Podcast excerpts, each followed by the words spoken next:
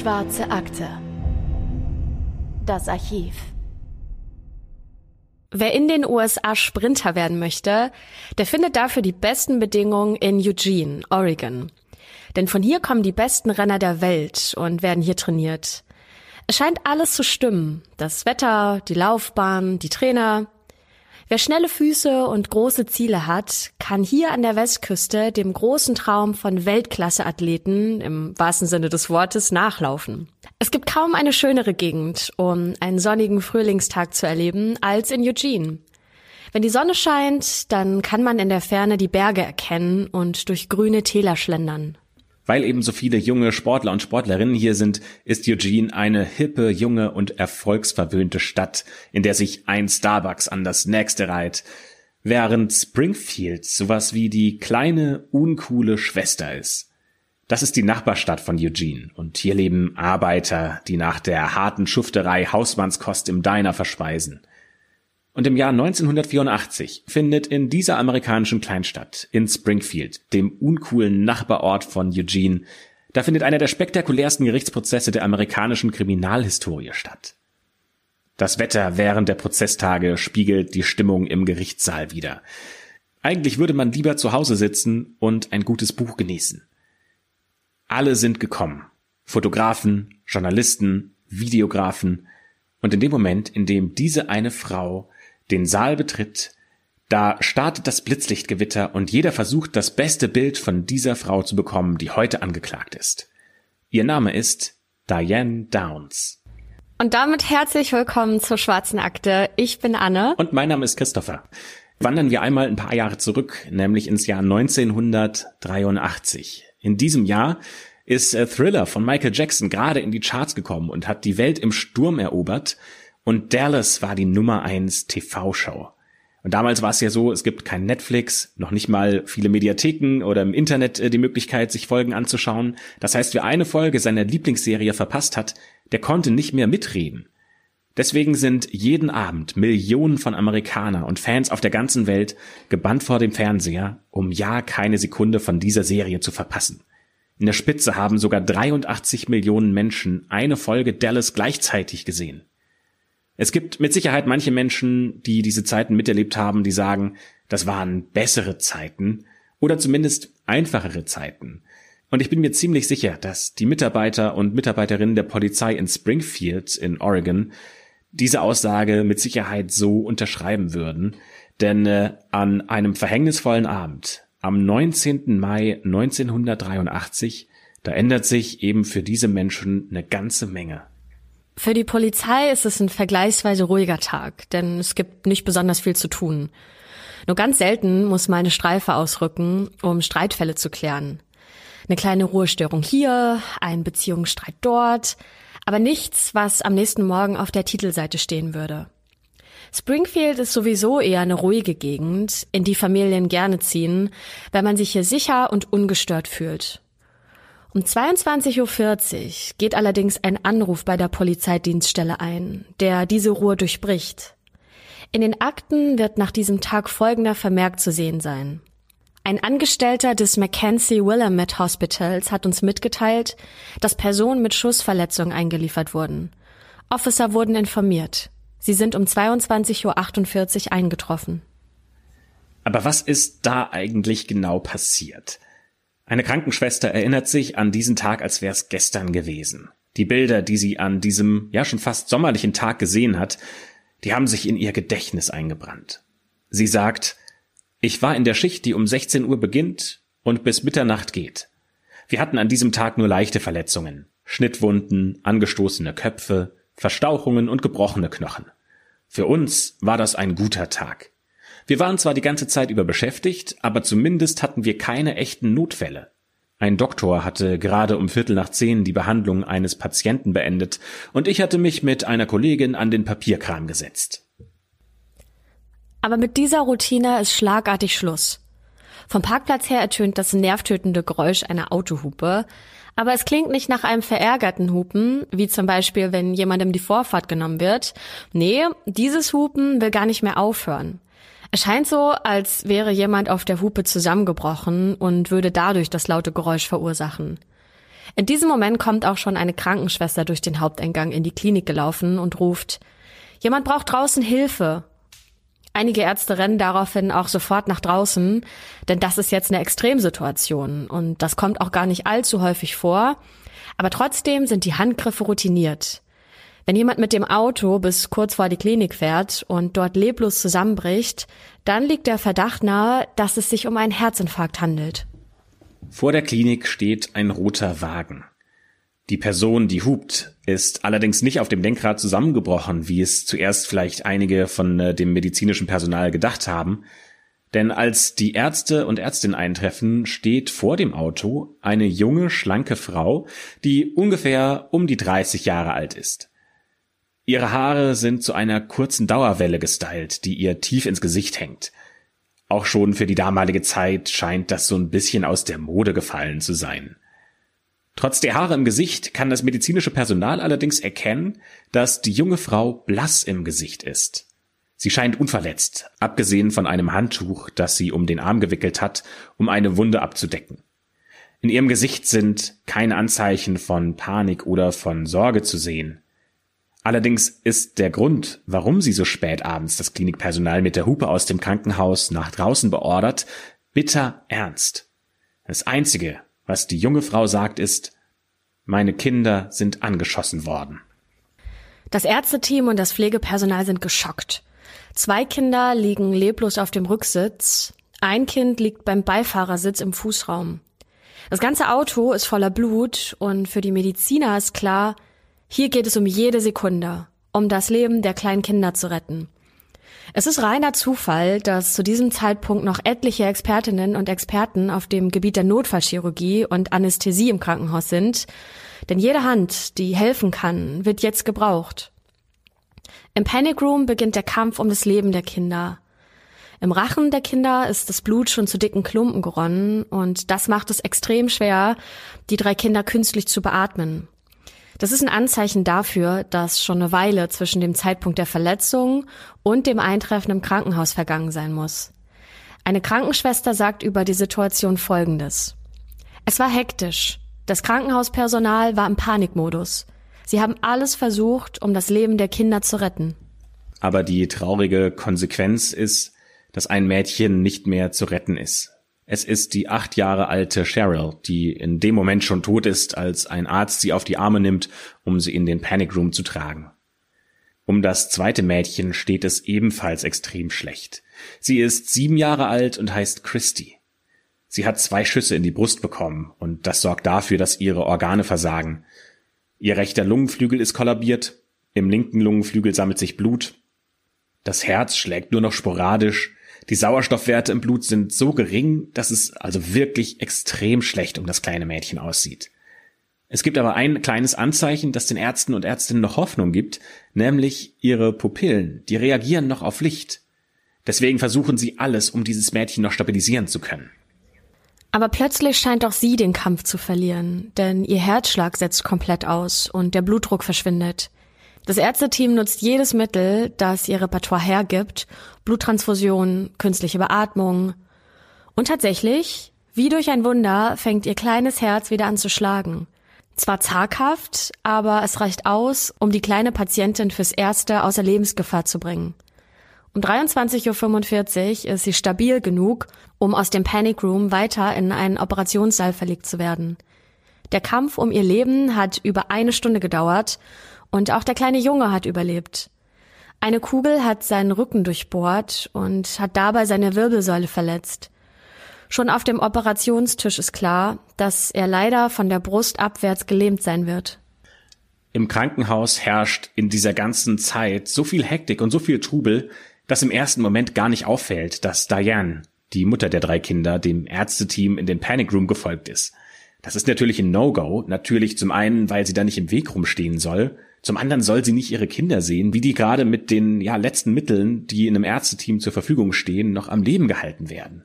Erst nach einigen Momenten nimmt eine Krankenschwester sie an der Hand und platziert sie im Wartebereich auf einem Stuhl aus Chrom, dessen Sitzkissen sich schon so langsam ablöst.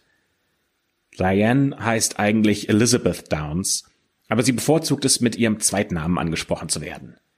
Dianes Augen sind so unglaublich klar, aber gleichzeitig kalt. Es gibt ja so Menschen, von denen man sagt, dass die Augen was ausstrahlen und eine Geschichte erzählen. Bei Diane ist das aber ganz anders. Ihre Augen, die strahlen eine unglaubliche Kälte aus, aber trotzdem ziehen sie Menschen in ihren Bann, so ein bisschen wie bei einer Hypnose. Und auch Diane ist verletzt, allerdings bei weitem nicht so schwerwiegend wie ihre Kinder. Ein Schuss hat ihren Unterarm getroffen. Nach einer Operation, in der ihr Arm mit einer Metallplatte fixiert wurde und ein paar Tage zur Beobachtung, kann sie das Krankenhaus aber schon wieder verlassen. Aber wie kann es sein, dass in einem kleinen, ja fast schon idyllischen Ort wie Springfield ein so schlimmes Verbrechen stattfindet? Die Bewohner Springfield sind schockiert und eine Journalistin sagt über das Verbrechen, das hier stattgefunden hat, Springfield ist eine familienfreundliche Stadt. Man lebt hier, weil man sich sicher fühlt. Dieses Gefühl hat sich von einem auf den anderen Moment in Luft aufgelöst. Und dass sich dieses Gefühl aufgelöst hat, liegt vor allem auch an der Geschichte, die Diane erzählt, was eigentlich mit ihr und ihren Kindern passiert ist. Die Verletzungen ihrer Kinder sind nämlich das traurige Ergebnis eines fehlgeschlagenen Überfalls. Diane schildert den Abend, an dem die Tat geschehen ist, folgendermaßen. Wir sind nach Makola gefahren, um uns mit Freunden zu treffen. Meine Kinder haben gelacht und rumgealbert. Und Diane erzählt, dass sie dann von diesen Freunden zurückgefahren sind und äh, im Auto haben sie währenddessen ein selbst aufgenommenes Mixtape gehört. Im Hintergrund läuft Hungry Like a Wolf von Duran Duran. Diane sagt, ich habe über etwas gelacht, das Danny gesagt hat und habe dann mit Christy gesprochen. Dann stand da dieser Mann auf der Straße. Er sah aus, als ob er Hilfe bräuchte. Ich habe angehalten und bin ausgestiegen. Er wollte meine Autoschlüssel.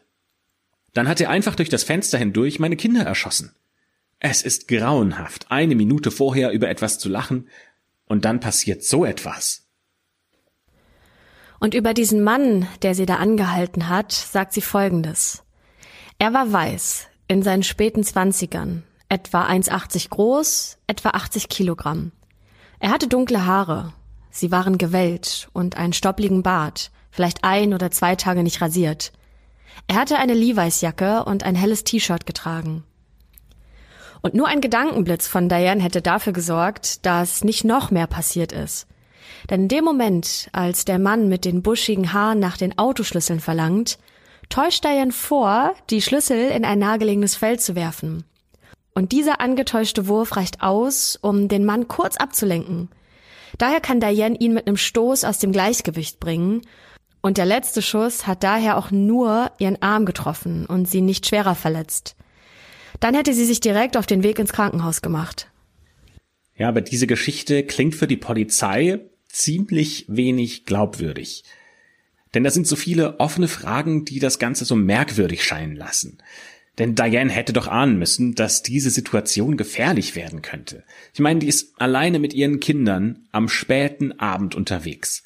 Auf der Straße, auf der sie fahren, da fahren nur wenige Autos. Überall schlängeln sich die Straßen vorbei an hohen Büschen und Bäumen und ein kleiner Fluss fließt mit der Straße entlang. Wenn ihr oder ihren Kindern hier was passiert, dann kann ihr keiner mehr helfen. Zu dem Zeitpunkt, an dem sie da entlangfahren, da ist es dunkel. Und was Diane auch noch sagt, Sie ist noch nie zuvor diese Strecke gefahren. Ja, und so ganz klar ist nicht, warum ist sie da jetzt lang gefahren. Was Diane sagt, ist, äh, dass sie mit ihren Kindern noch Sightseeing betreiben wollte. Das drückt sie selbst so aus. Und zwar um 10 Uhr abends mit dem dreijährigen Danny auf dem Rücksitz, der eigentlich schon längst im Bett sein sollte. Der Mann sieht laut Dianes Beschreibung außerdem nicht wirklich vertrauenserweckend aus. Und sie hat aber sogar den Motor abgestellt und ist ausgestiegen. Das Verhalten des Mannes scheint auch sehr überzeichnet, denn er soll nachgefragt haben, ob er das Auto haben kann. Und dann, ohne weiteres Zögern, drängt der Mann Diane zur Seite, nimmt die Pistole, zielt ins Innere des Wagens und schießt mehrfach auf die Kinder. Diane sagt dazu, das ist alles innerhalb von fünf Sekunden passiert. Ja, und diese Geschichte hinterlässt bei der Polizei einen faden Beigeschmack, denn auf der einen Seite fragen sich die Beamten, wie jemand so naiv sein kann, in dieser Situation mit Kindern im Auto einem fremden Mann so zu vertrauen. Und auf der anderen Seite wirft diese Geschichte so viele Fragen auf, dass die Polizistinnen und Polizisten misstrauisch werden. Warum ist Diane so spät abends auf einer Straße unterwegs, die sie gar nicht kennt? Und warum verhält sich dieser Mann so äußerst aggressiv? Und warum erschießt er die Kinder, von denen er ja gar nicht wissen konnte, dass sie auch im Auto sind? Eine erste Untersuchung am Tatort, den Diane beschreibt, bleibt ohne Ergebnis. Vom mutmaßlichen Täter fehlt jede Spur. Der hatte ja aber auch schon von dem Zeitpunkt, an dem diese Tat geschehen sein soll, bis zu dem Zeitpunkt, an dem die Polizei eintrifft, einige Zeit zum Fliehen. Am Rande der Straße ist eine Pferdekoppel. Ein Polizist weiß, dass Pferde enorm unruhig wären, wenn eine fremde Person sich in ihrer Nähe befinden würde. Deswegen ist er sich auch sicher, der Mann, von dem Diane gesprochen hat, der ist mittlerweile über alle Berge. Aber es gibt an dieser Geschichte eine Besonderheit, an der sich alle Menschen, die sie hören werden, aufhängen. Und zwar ist das nicht die Inhalte, über die wir gesprochen haben, bei denen es so viele Fragen gibt, sondern es ist die Art, wie Diane diese Geschichte erzählt. Ihr müsst euch das nur einmal kurz vor Augen führen. Eine Mutter fährt mit ihren Kindern auf einer Landstraße entlang, dann kommt ein fremder Typ und erschießt ihre Kinder. Was für ein krasser Moment das für sie sein muss. Und trotzdem rollt, während sie diese Geschichte erzählt, keine Träne über ihre Wange. Sie muss keinen Moment nachdenken, wie die Situation wirklich abgelaufen ist. Sie wirkt eiskalt, während sie erzählt, wie der Mann sie überfallen hat und dann ihre Kinder erschossen hat. Und sie erzählt auch, ohne mit den Wimpern zu zucken, wie sie mitbekommen hat, dass sie gehört hat, äh, wie die kleine Cheryl an ihrem eigenen Blut erstickt ist. Es wirkt einfach die ganze Zeit so, als ob diese ganze Situation sie nicht mitnehmen würde. Und außerdem redet sie unglaublich viel. In der Regel sind Opfer von Gewaltverbrechen traumatisiert und es ist schwierig, eine Aussage zu bekommen. Aber nicht so bei Diane. Ein Polizist, der sie verhört hat, sagt, ihre Worte waren der einzige Weg, wie ich das beschreiben kann. Wie verbales Erbrechen. Sie sind einfach aus ihr rausgesprudelt. So erklärt zum Beispiel Diane, dass es acht Level von Intelligenz gäbe und sie selbst auf der siebten Stufe steht. Und deswegen kann sie sich auch so gut an alles erinnern, was in dieser Nacht geschehen ist. Und das ist schon eine komische Theorie, die die Polizei so auch noch nicht gehört hat. Vier Tage nach der Tat stellt Diane dann für die Polizisten auf einem Parkplatz die ganze Tat nach und zeigt sich, wie der Täter sich positioniert hat. Eine Kamera filmt die Vorführung von Diane. Obwohl der Grund dieses Treffens mit der Polizei so ernst und so traurig ist, verhält sich Diane vor der Kamera so, als wäre sie der Star einer Show. Während dieser Vorführung lacht Diane sogar mehrmals, weil sie sich zum Beispiel versehentlich den Arm am Lenkrad gestoßen hat, während sie dann präsentiert, wie sie den Täter zur Seite gestoßen hat. Klar ist dieser Arm dick eingegipst, aber trotzdem muss dieser Stoß extreme Schmerzen verursacht haben. Dann winkt sie auch mit dem Autoschlüssel in der Hand, als sie zeigt, wie sie den Täter mit dem angetäuschten Wurf verwirrt hat und während sich dann die Polizisten beraten, kann man auf den Kamerabildern sehen, wie Diane im Rückspiegel ihres Autos ihre Haare richtet und sich ihr Puder neu aufträgt. Ja, generell scheint Diane die Aufmerksamkeit und das Rampenlicht zu lieben und richtig zu genießen. Denn sobald eine Kamera auf sie gerichtet ist, fängt sie an, über sich und das Verbrechen zu erzählen. Sogar wenn in diesem Fall die Kamera für polizeiliche Dokumentationszwecke auf sie gerichtet ist und die Öffentlichkeit diese Bilder ja gar nicht zu Gesicht bekommen wird. In etlichen Interviews erläutert sie auch, wie schlimm ihre Kindheit war, wie schlimm ihre Ehe mit dem Vater der drei Kinder war und wie sehr ihr Leben sie geprägt hat. Und wenn man ihr so zuhört, dann fragt man sich, ja, aber Moment mal, war da nicht noch was? Ihre Kinder sind doch die, die schwer verletzt im Krankenhaus liegen. Aber das scheint für Diane fast schon zur Nebensache zu werden. Diane wirkt so sorglos ihren Kindern gegenüber und auch so emotional abgestumpft. Das irritiert nicht nur die Polizei, sondern auch die Bevölkerung in Springfield, die ja durch die Medien auf dieses Verbrechen aufmerksam geworden sind. Schnell kommt der Verdacht auf, dass Diane selbst in dieses schlimme Verbrechen involviert sein könnte, dass sie das selbst geplant haben könnte. Aber Diane kontert und sagt, warum sollte ich meine Kinder zum Krankenhaus bringen, wenn ich daran schuld wäre? Dann hätte ich doch eher sichergestellt, dass sie tot sind und hinterher Krokodilstränen geweint. Das ist doch Wahnsinn, dass jemand wirklich glaubt, ich würde meine Kinder versuchen zu retten, die ja die einzigen Zeugen für meine Geschichte sind. Was ebenfalls für Diane spricht, sind die Ergebnisse einiger Standardtests.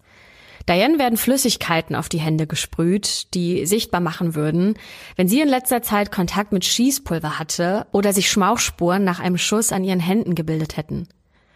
Die Polizei weiß auch, diese Tests, die sind gar nicht so aussagekräftig. Denn es passiert recht häufig, dass diese ausschlagen, obwohl die Person gar keine Waffe benutzt hat. Das heißt, die Gefahr besteht, dass bei einem positiven Ergebnis Diane beschuldigt werden könnte, nur weil der Test falsch ausgeschlagen hat. In diesem Fall ist die Sorge allerdings unbegründet, denn alle Tests sind negativ. Allerdings findet die Polizei bald einen Zeugen, der eine Aussage macht, die Dianes Geschichte in einem ganz neuen Licht erstrahlen lässt. Denn dieser Mann sagt aus, dass er am gleichen Abend auf der Straße unterwegs gewesen ist, auf der der Überfall stattgefunden hat. Er kann sich sogar daran erinnern, dass er Dianes Wagen überholt hat. Denn sie war so langsam unterwegs, dass der Mann sogar fast seinen Wagen abgewürgt hätte, als er hinter ihr abbremsen musste. Deswegen kommt die Polizei zu folgendem Ergebnis. Sie glaubt, dass Diane absichtlich so langsam gefahren ist, um sicherstellen zu können, dass ihre Kinder auf dem Rücksitz und auf dem Beifahrersitz sterben.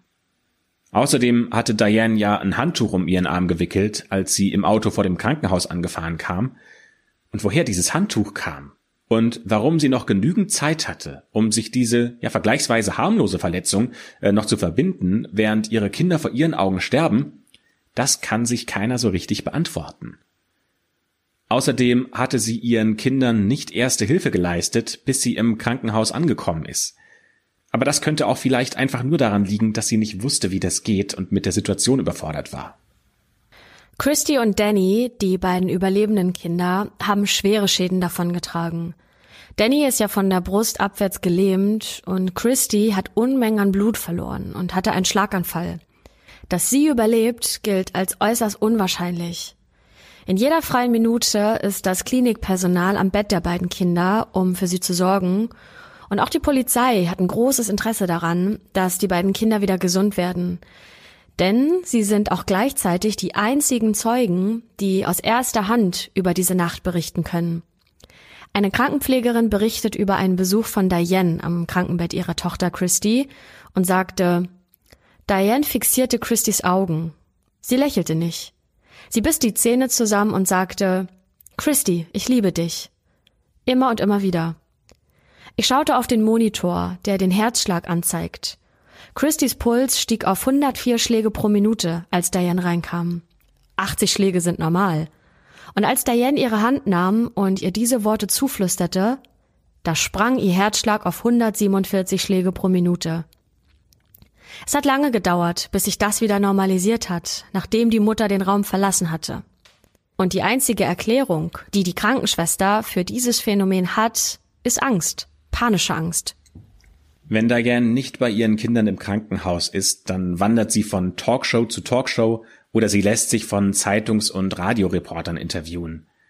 Dabei betont sie dann immer wieder, wie schlimm die Attacke für sie selbst war. Es gibt sogar einen Moment, in dem sie in einem Interview sagt, jeder sagt, du hattest unwahrscheinliches Glück, aber ich fühle mich nicht so. Ich konnte meine Schuhe für zwei Monate nicht alleine binden. Die Narbe auf meinem Arm wird dort für immer zu sehen sein. An diese Nacht werde ich mich mein ganzes Leben erinnern, ob ich will oder nicht. Ich glaube nicht, dass man das als großes Glück bezeichnen kann. Meine Kinder, die hatten Glück. Wenn ich genauso schlimm getroffen worden wäre wie sie, wären wir alle gestorben. Ja, und über diese Verteilung von wer hatte Glück und wer hatte nicht Glück, da hat sie, glaube ich, eine sehr exklusive Meinung. Und sie sagt auch noch weiter über den Moment, als sie das Krankenhaus verlassen hat, als ich das Krankenhaus verlassen habe, hatte ich Angst. Oh Gott, ich bin im Rollstuhl zum Haupteingang gefahren. Ich wollte einfach nur die Räder greifen und den Rollstuhl anhalten. Ich hatte Angst. Ich weiß nicht, ob er auf mich wartet und mich fertig machen möchte. Diane zieht wieder bei ihren Eltern ein. Und dort ist sie wieder wie das kleine Kind. Sie hatte nie eine gute Beziehung zu ihren Eltern und wurde von ihrer Mutter immer ignoriert und von ihrem Vater gedemütigt. Diane hatte in der Schulzeit auch keine Freunde und auch jetzt scheint es nur wenige Menschen zu geben, die ihr den Rücken frei halten. Die meiste Zeit verbringt sie mit Pressevertretern. Mit ihren Interviews fällt sie allerdings häufig negativ auf, anstatt Sympathiepunkte zu sammeln. In einem Interview sagt sie, Nachts, wenn ich schlafen gehe, kann ich Christy im Auto sehen. Sie streckt ihre Hand nach mir aus und ich kann sehen, wie das Blut aus ihrem Mund läuft. Das verfolgt mich. Nachdem sie diesen Satz gesagt hat, macht sie einen Moment Pause. Und dann ziehen sich ihre Mundwinkel zu einem geschlossenen Lächeln nach oben. Es ist ziemlich merkwürdig, ihre Interviews anzuschauen, denn auf der einen Seite versprüht sie gute Laune und macht Witze, was aber angesichts der Situation absolut unangebracht ist. Und dann redet sie ständig nur über sich, wie schlimm dieses Verbrechen für sie war. Und über ihre Kinder redet sie aber kaum. Und das wirkt so, als ob sie eigentlich gar kein Mitgefühl hätte. Werbung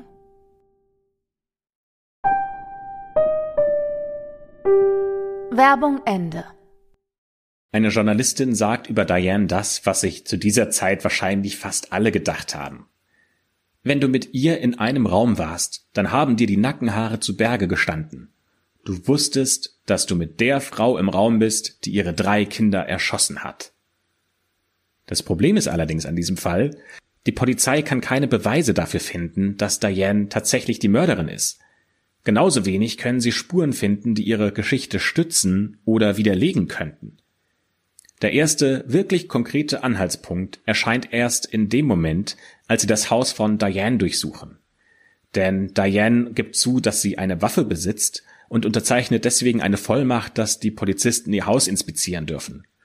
Das hilft der Polizei schon mal sehr weiter, denn so müssen sie sich erstmal nicht um einen Durchsuchungsbefehl kümmern und äh, quasi sagen, dass Diane Beschuldigte in diesem Verfahren wäre, sondern Diane hat ihnen praktisch die Tür geöffnet. In Dianes Haus stoßen sie dann auf ihr geheimes Tagebuch. Zwar finden sich hier keine konkreten Hinweise auf einen geplanten Mord, aber sie hat Seiten über Seiten ihre Zuneigung und Gefühle für einen Mann namens Nick aufgeschrieben. Eigentlich heißt dieser Nick Robert Knickerbocker, aber Nick ist eben sein Spitzname. Das ist ein ehemaliger Kollege von Diane und hat mit ihr auf der Poststation gearbeitet. Allerdings ist Nick verheiratet und für eine Affäre zwischen ihm und Diane stellt diese Hochzeit aber kein Hindernis dar. Jeden Tag hat Diane darüber geschrieben, wie sehr sie ihn liebt und wie sehr sie sich nach seiner Aufmerksamkeit sehnt und wie sehr sie sich eine Zukunft mit ihm wünscht.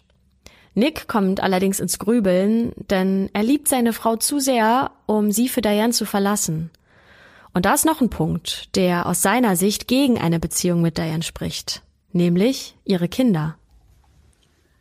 Denn Nick will eine Sache auf jeden Fall vermeiden, nämlich Ersatzvater für Dianes drei Kinder zu werden. Zwar hat die Polizei durch den Fund des Tagebuchs und durch diese Informationen immer noch keine Beweise, aber was sie haben, ist jetzt ein Motiv, das diese Tat erklären könnte. Denn Nick würde nicht mit Diane zusammenkommen, solange die Kinder noch da sind. Das heißt, für Diane ist der schnellste Weg zu Nick, die Kinder loszuwerden. Aber Nick hat ihr mehrfach klargemacht, dass die Beziehung zwischen ihm und Diane keine Zukunft haben wird. Aber Diane will das nicht akzeptieren und das kommt auch aus den Tagebucheinträgen raus. Diane bekommt das Sorgerecht für Danny und Christy entzogen, denn sie gilt ab diesem Moment als Hauptverdächtige im Mordfall der achtjährigen Cheryl und des versuchten Mordes an Danny und Christy. Sollten die Kinder wieder den Weg zurück in ein geregeltes Leben finden können, dann werden sie in Pflegefamilien aufwachsen. Ein Polizist kommentiert es so. Wir wussten, dass Christy eine Kronzeugin für diesen Fall sein würde aber sie muss körperlich und physisch in der Verfassung sein, um eine Aussage machen zu können. Daher steht nun für die Polizei die Genesung von Christy und Danny an allererster Stelle und die verläuft auch deutlich besser als gedacht.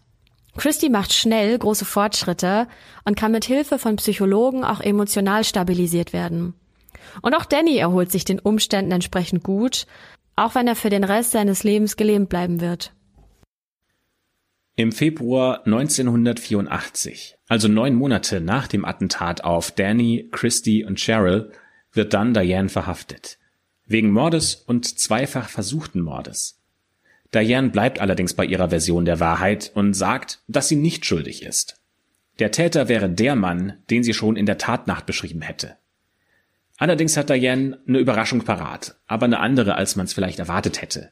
Denn als sie bald darauf nach der Anklage zum ersten Mal unter Blitzlichtgewitter und den Schwenks der TV-Kameras vor den Richter geführt wird, da kann man was erkennen.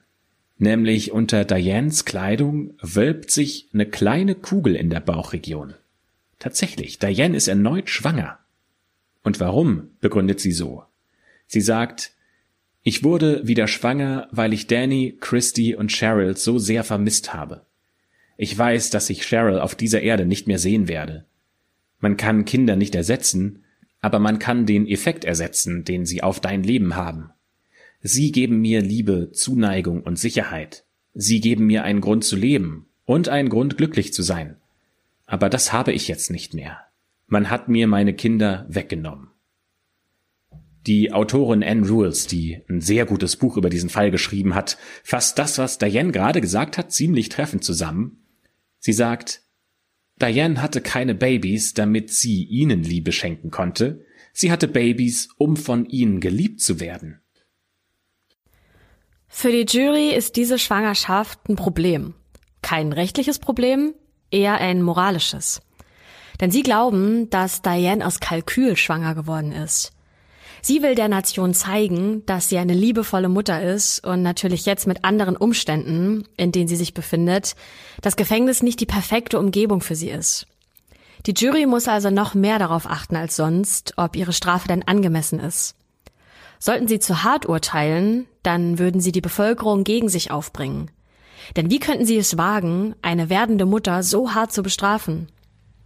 Auf der anderen Seite dürfen sie nicht zu lasch handeln Sonst würden sie sich dem Vorwurf aussetzen, dass die Taktik von Diane funktioniert hätte.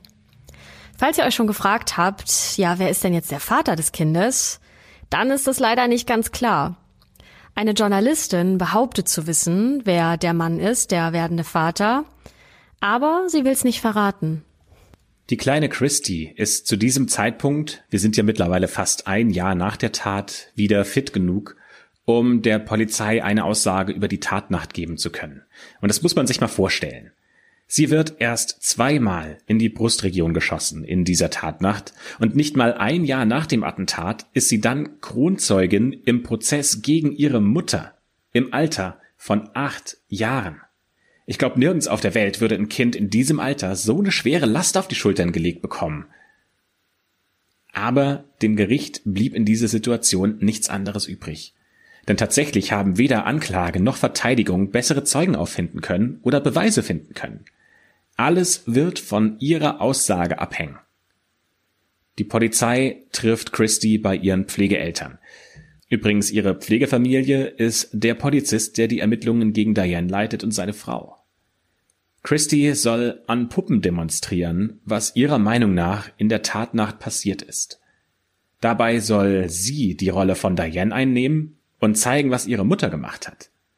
Zwei Sofas sollen dabei die Begrenzungen des Autos darstellen. Niemand im Raum sagt ein Wort. Nur Christy bewegt sich langsam in Richtung der Couches. Genauso wie in ihrer Erinnerung Diane vom Kofferraum des Wagens zur Tür des Wagens gelaufen ist.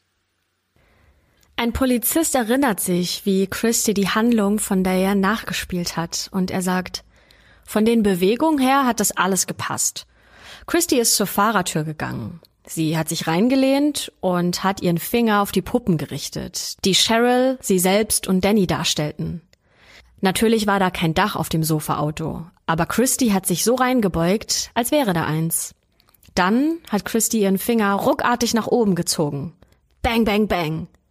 Dann hat sie angefangen zu weinen. Sie hat gesagt, sie könne noch mehr erzählen aber sie hat nur noch geschluchzt. Und damit hat die Polizei das, was sie braucht, nämlich eine Zeugenaussage eines der Kinder, die in diesem Wagen angeschossen wurde. Und nur um das noch einmal ganz deutlich zu sagen. Christy hat gerade ihre eigene Mutter beschuldigt, ihre Schwester umgebracht zu haben und sowohl sie als auch ihren Bruder schwer verletzt zu haben. Für die Polizei ist damit klar, dass sie die wahre Täterin gefunden hat. Warum sollte Christy ihre Mutter so schwer belasten, wenn das gar nicht der Wahrheit entspricht? Was jetzt aber noch fehlt, ist die Tatwaffe. Aber die wird nie gefunden. Die Polizei vermutet, dass Diane eine Waffe im Kofferraum hatte und damit ihre Kinder erschießen wollte. Ihr Ex-Mann sowie eine Affäre von Diane versichern, dass sie diese Waffe in Arizona gekauft hätte. Allerdings gibt es auch den Verdacht, dass der Ex-Mann von Diane diese Waffe verschwinden ließ. Aber auch dafür gibt's keine Beweise. Dann beginnt die Verhandlung gegen Diane und diese Prozesstage, das könnt ihr euch vorstellen, die werden zur Show. Hunderte Zuschauer drängen sich Tag für Tag am Eingang des Gerichtsgebäudes, um die Frau zu sehen, die ihre eigenen Kinder umgebracht haben soll. Dabei werden unzensiert und vor allem auch ungeniert alle Details des Falls aufgerollt. Zum Beispiel werden die Kleider der drei Kinder gezeigt, die sie zum Tatzeitpunkt getragen haben. Die sind blutgetränkt und werden in die Höhe gehalten, damit jeder sie sehen kann. Außerdem wird der Song gespielt, den Diane gehört haben soll, kurz bevor dieser Angriff passiert ist, von Duran Duran, Hungry Like a Wolf. Und während dieser Song läuft, hält sich Diane die Hände vor den Bauch mit dem heranwachsenden Baby und singt still diesen Song mit. Ihre Lippen bewegen sich zum Text und sie wippt auf dem Stuhl hin und her. Das scheint so, als würde sie die Vorführung dieses Songs unterhalten, statt mit der Tatsache gequält zu werden, dass zu diesem Song ihre Tochter Cheryl ermordet wurde und Christy und Danny schwer verletzt wurden. Selbst die Jury kann nicht glauben, was sie da gerade sieht. Nachdem der Song endet, geht ein Raunen durch den Saal. Ein junges Mädchen kommt dazu. Und das ist Christy. Monatelang haben die Ärzte dafür gesorgt, dass sie wieder gesund wird. Und Psychologen haben sie auch die ganze Zeit betreut. Von den Originalaufnahmen haben wir leider keine Bilder gefunden, aber der Film Small Sacrifices, der auf der Basis des gleichnamigen Buches entstanden ist, das den Fall in allen Details wiedergibt, zeigt die Szene folgendermaßen.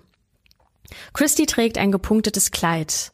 Sie macht kleine Schritte durch den Gerichtssaal nach vorn zum Zeugenstand und ihre langen braunen Haare sind mit Haargummis zu einem Zopf gebunden.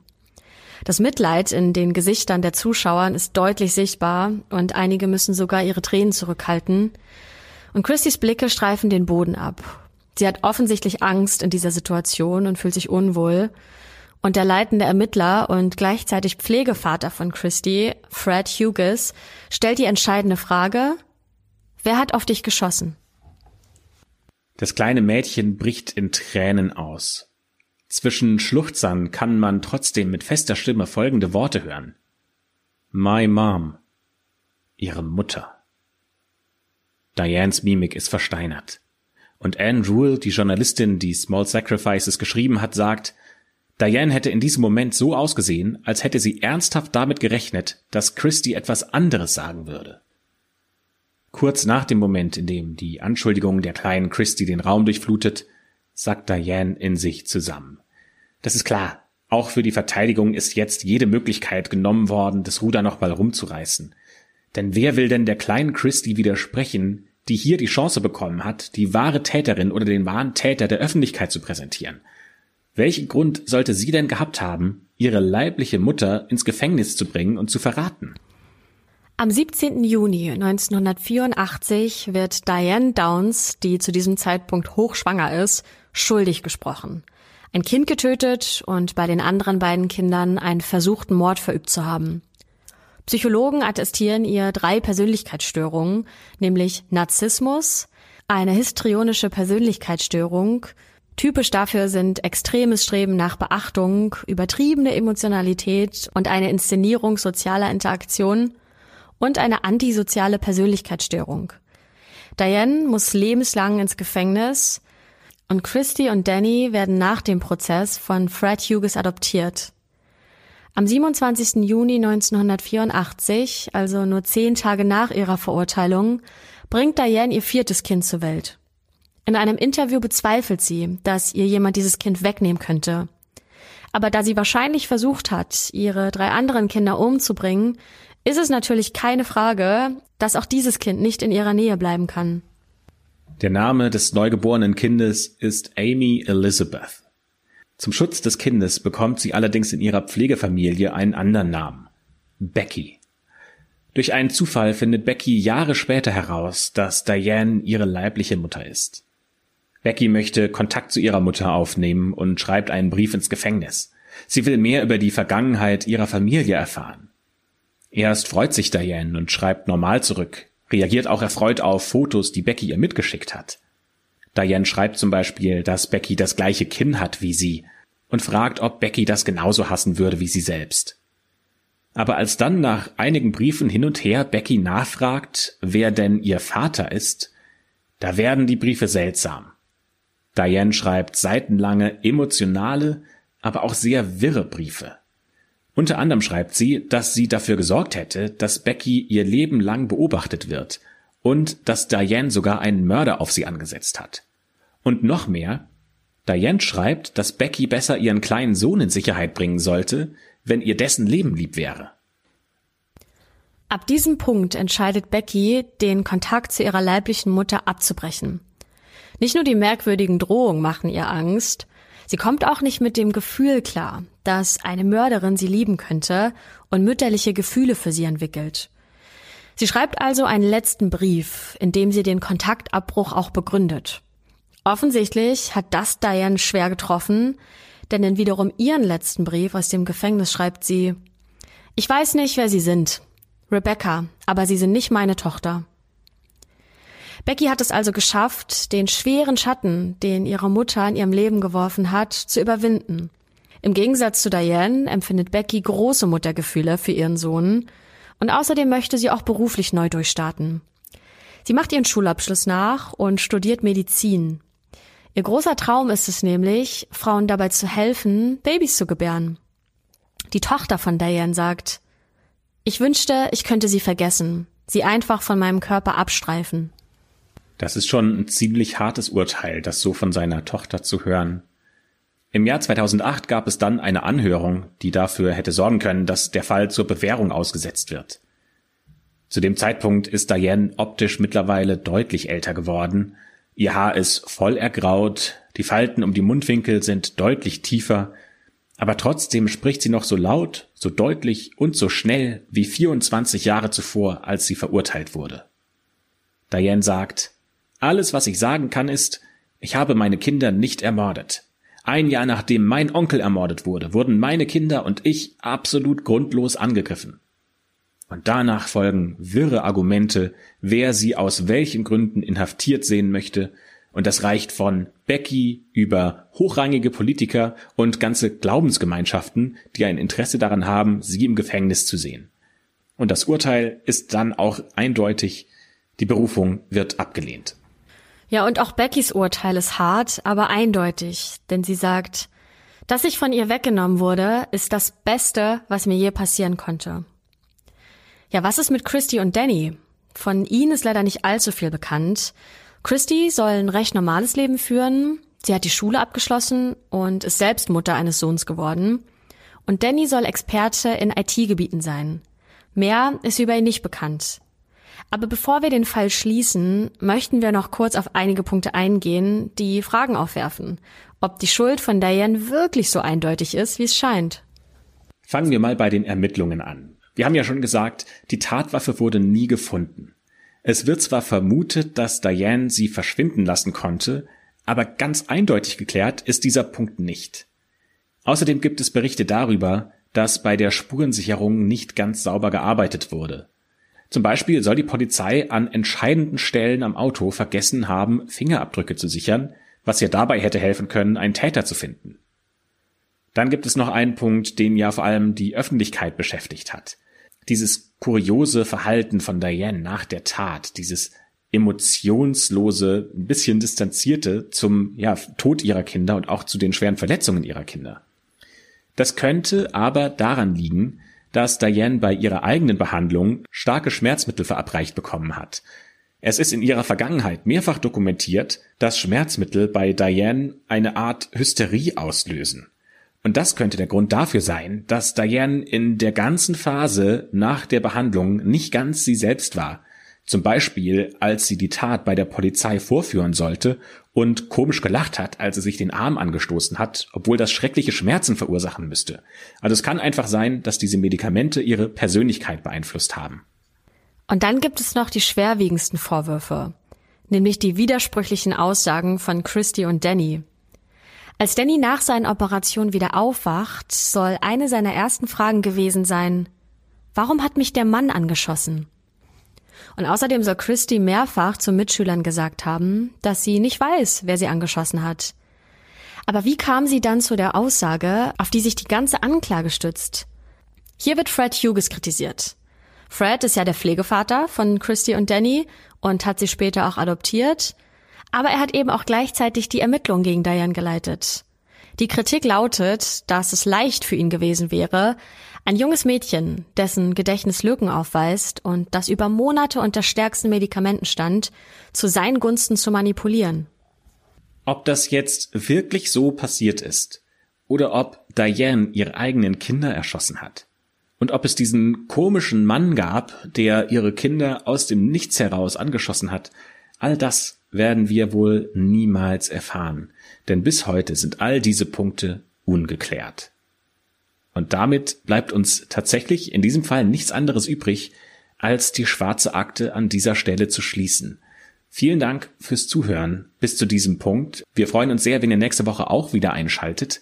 Gebt uns doch in der Zwischenzeit gerne eine Bewertung auf Apple Podcast oder schreibt uns auf Instagram, YouTube oder Facebook, wie ihr diesen Fall fandet und äh, ob ihr denkt, ob Diane das wirklich gemacht hat oder ob ihr eher glaubt, dass da eine ganz andere, vielleicht größere Verschwörung dahinter steckt. Schreibt uns das doch gerne, wir würden da gerne mit euch in Kontakt kommen. Das war's für heute. Vielen Dank fürs Zuhören und bis zum nächsten Mal.